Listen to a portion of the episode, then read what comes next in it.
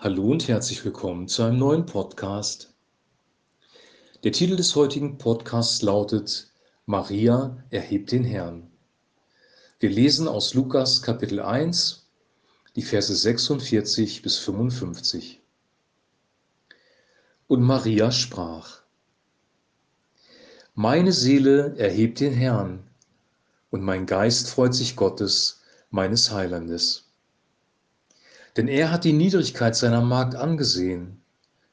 Siehe, von nun an werden mich selig preisen alle Kindeskinder. Denn er hat große Dinge an mir getan, der da mächtig ist und dessen Name heilig ist. Und seine Barmherzigkeit währt von Geschlecht zu Geschlecht bei denen, die ihn fürchten. Er übt Gewalt mit seinem Arm und zerstreut, die hoffärtig sind in ihres Herzens Sinn. Er stößt die Gewaltigen vom Thron und erhebt die Niedrigen. Die Hungrigen füllt er mit Gütern und lässt die Reichen leer ausgehen. Er gedenkt der Barmherzigkeit und hilft seinem Diener Israel auf. Wie er geredet hat zu unseren Vätern, Abraham und seinen Kindern in Ewigkeit.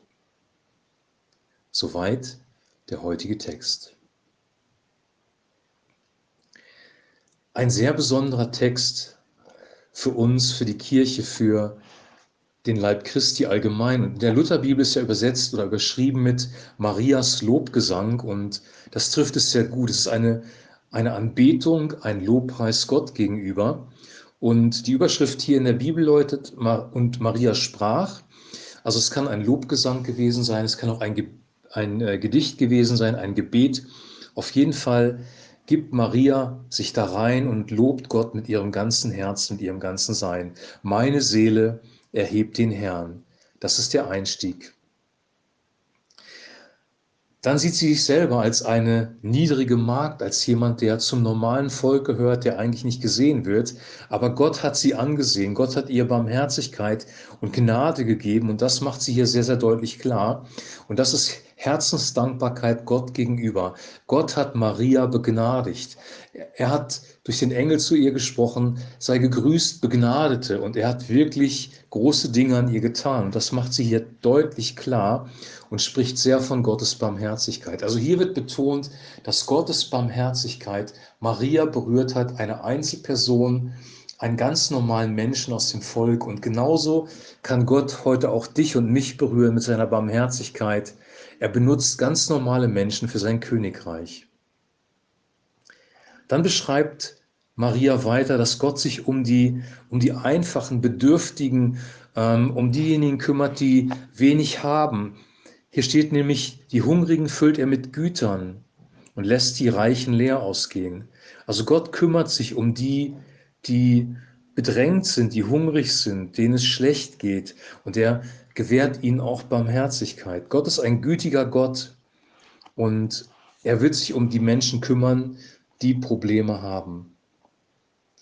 Und im letzten Teil dieser Anbetung geht es dann um das Volk Israel. Er gedenkt der Barmherzigkeit und hilft seinem Diener Israel auf, wie er geredet hat zu unseren Vätern, Abraham und seinen Kindern in Ewigkeit. Marias Fokus geht dann auf Israel. Sie selber ist ja Jüdin, lebt in diesem Volk und Gott hat sich dieses Volk auserwählt. Er hat ihnen das mosaische Gesetz geschenkt der Messias kam aus diesem Volk, Jesus Christus, Jeshua Hamashiach, das Heil kam aus den Juden, ein ganz besonderes Volk, das Gott sich erwählt hat, um seine Gerechtigkeit, aber auch seine Barmherzigkeit an ihnen zu erweisen. Und das hat sich auch nicht geändert. Auch heute noch ist das Volk Israel Gottes auserwähltes Volk und er möchte sie segnen. Also sie fängt bei sich selber an, geht über die Bedürftigen und Armen und kommt dann zum Volk Israel, Gott kümmert sich auch um das Volk und er weist auch dem Volk Barmherzigkeit, steht hier. Also die Barmherzigkeit Gottes erstreckt sich auf Einzelpersonen, auf Bedürftige und auf ein ganzes Volk. Und das ist heute auch noch so. Wir können Gottes Barmherzigkeit erbitten für uns als Einzelpersonen. Wir können sie erbitten für Menschen, die in Schwierigkeiten und Nöten sind, die bedürftig sind und auch ja auch für unser Volk, dass wir wirklich umkehren zu Gott und ihn suchen, sein Angesicht suchen, weil von ihm kommt die Hilfe. Gott ist unser Erretter, Erlöser und er wird Hilfe bringen. Was für ein Lobgesang, was für ein Gebet in einer schwierigen Zeit. Maria ähm, ist schwanger geworden. Maria wusste ganz genau, dass das schwer zu kommunizieren ist. Ich habe gestern davon gesprochen, dass ja ähm, alles übernatürlich gewirkt wurde von Gott. Er hat sich schwanger werden lassen durch den Heiligen Geist. Und das war sehr ungewöhnlich. Und auch die Zeit nach der Geburt ist eine sehr schwierige Zeit. Sie müssen dann fliehen, weil Herodes das Kind umbringen will.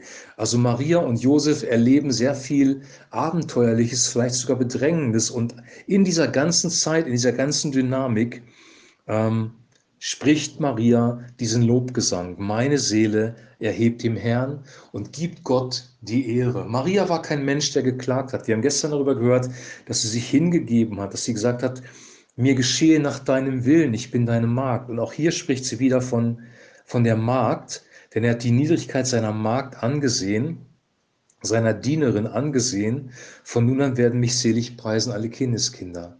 Maria hat verstanden, dass Gott der König ist, dass Gott regiert, dass er die Autorität hat und dass wir seine Diener sind, dass wir seine ja, Kinder sind auch, aber wir sind auch seine Diener. Das hat sie verstanden. Sie hat sich in den Willen Gottes eingefügt, sie hat sich hingegeben und sie hat einfach Gott die Ehre gegeben für ihr Leben und für das, was er in ihrem Leben getan hat.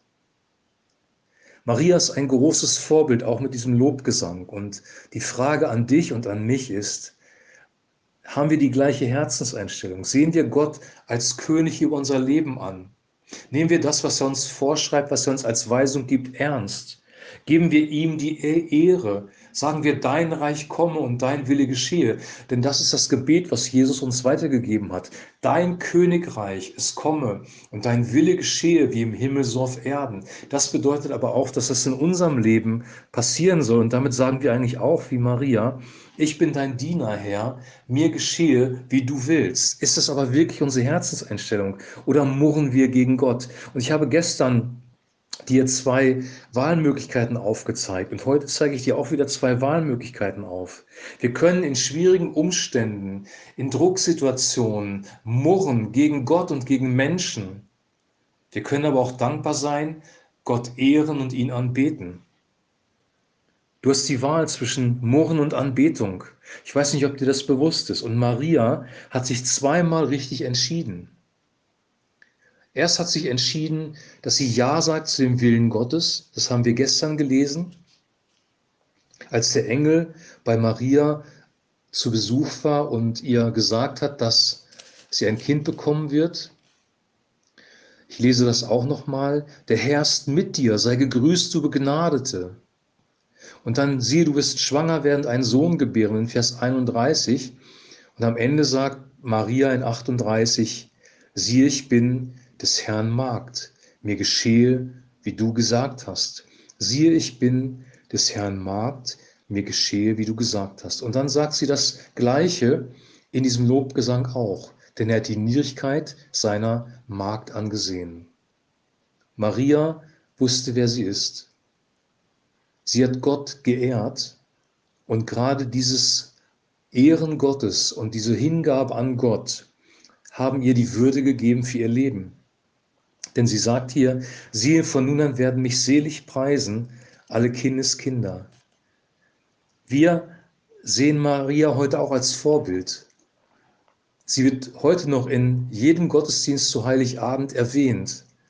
Maria wird geehrt von Gott, auch geehrt ein Stück weit von den Menschen. Aber Maria war nicht auf Ehre aus, sondern sie hat ihr Herz und ihr Leben Gott hingegeben. Und die Frage ist, ob wir zu diesem Lebensstil bereit sind, weil diesen Lebensstil möchte Gott eigentlich von uns. Ja, wir sind seine Kinder. Ja, wir dürfen eine Beziehung zu ihm haben. Ja, wir leben aus Gnade. Aber wir dürfen nicht vergessen, er ist auch ein König. Er hat das Universum geschaffen. Er ist derjenige, der regiert, der Weisung gibt. Und unsere Aufgabe ist es, uns in seinen Willen einzuordnen, uns ihm hinzugeben und das von Herzen. Maria hat das getan.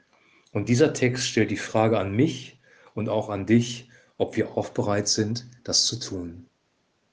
Ich wünsche dir, dass etwas von diesem Wesen, das hier durchscheint, dein Herz berührt, dass du diesen Wert von Hingabe erkennst in diesem Text und dass du Weihnachten sagst, ja Gott, du bist mein Herr und es geschehe mir auch nach deinem Willen, denn dein Wille ist gut für mich.